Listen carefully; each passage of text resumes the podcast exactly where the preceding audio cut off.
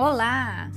Aqui é a Paula, sou psicóloga, falo sobre assuntos que auxiliam na promoção de saúde mental. E o podcast de hoje é uma técnica para te ajudar a se autotranquilizar. Autotranquilizar consiste em usar os sentidos, os cinco sentidos, para tornar um sofrimento mais tolerável. Traga sua consciência para os cinco sentidos: paladar, tato, olfato, audição e visão, a fim de atenuar a sua dor emocional.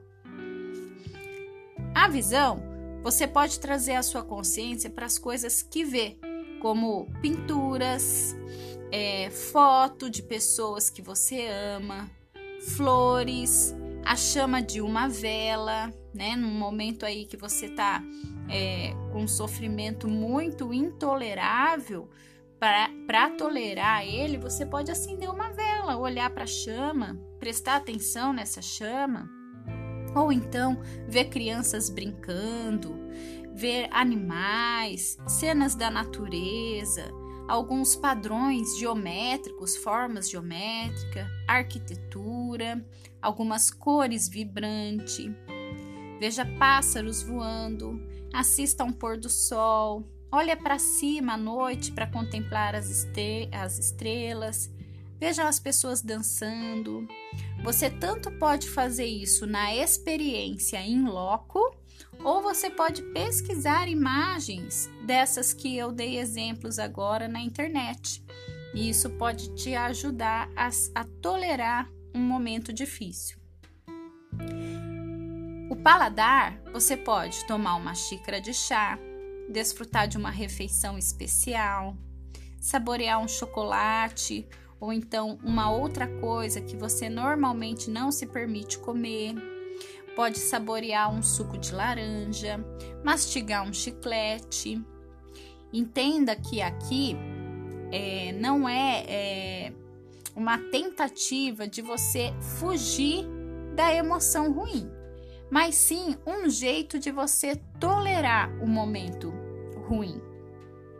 Permita que essa emoção e esse pensamento venha e vá na no tempo dele, que ele consuma o tempo necessário. Você não tem que nem forçar ele a ficar mais e nem querer que ele vá embora mais rápido. Então essas técnicas podem te ajudar a você conseguir ficar naquele momento ruim. O som, você pode escutar sons da natureza, como pássaros cantando, ou então folha, né, é, farfalhando. É, ouvir o som de uma música relaxante, escutar sons de risada, isso é muito legal. Escutar crianças brincando, a voz de alguém que você ama. Com o tato, você pode usar uma seda, tecidos macios, pode se aconchegar sobre um cobertor da sua cama e, e sentir essa experiência, a sensação de você estar tá ali. Você pode escovar o seu cabelo, para quem gosta de que mexa no cabelo, eu adoro, né? Você pode passar loções na sua mão e sentir aquela sensação, porque também já vai estimular o seu olfato. Você pode também tomar um banho quente e sentir aquela água correndo em seu corpo. Com o olfato, você pode acender um incenso ou então uma vela aromática.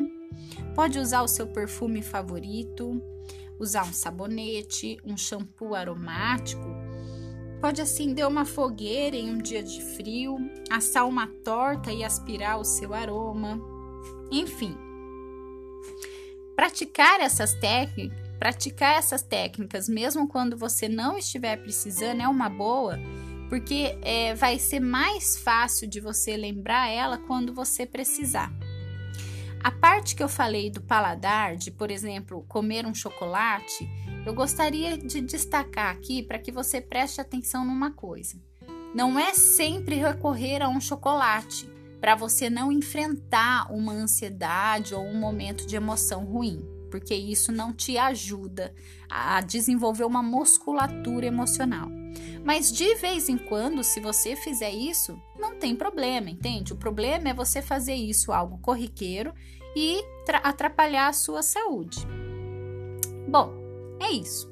Você pode me seguir no Instagram, o meu perfil é arroba Cruz, ou ainda se inscrever no meu canal do YouTube, Paula Prado Cruz, assim você fica por dentro dos assuntos que estou trabalhando. Um grande abraço e até a próxima!